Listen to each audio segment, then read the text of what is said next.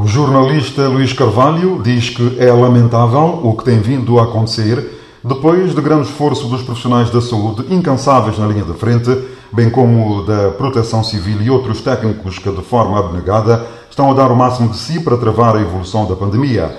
Na opinião do jornalista ouvido pela Voz da América, se medidas não forem tomadas para alterar este procedimento, depois da campanha eleitoral, os números da Covid certamente serão bem mais elevados. Eu pessoalmente tenho verificado ajuntamento de pessoas, grupos de grupos de ativistas, uh, determinados e candidatos, e, portanto, e ajuntamentos grandes a percorrer os bairros uh, de porta em porta às pessoas, distribuindo brindes de campanha.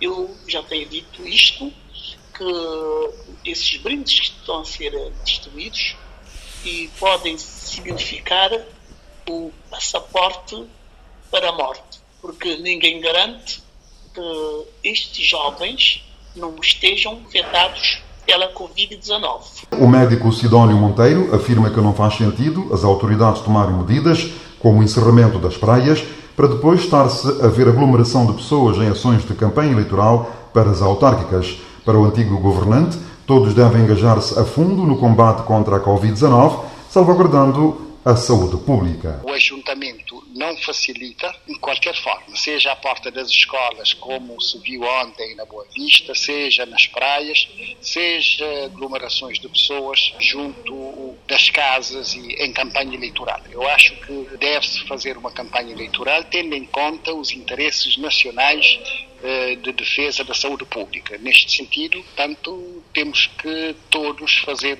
no sentido de condenarmos esse tipo de atividades eh, de qualquer partido que, que seja. Portanto, acho que acima de tudo, devemos preservar a saúde pública.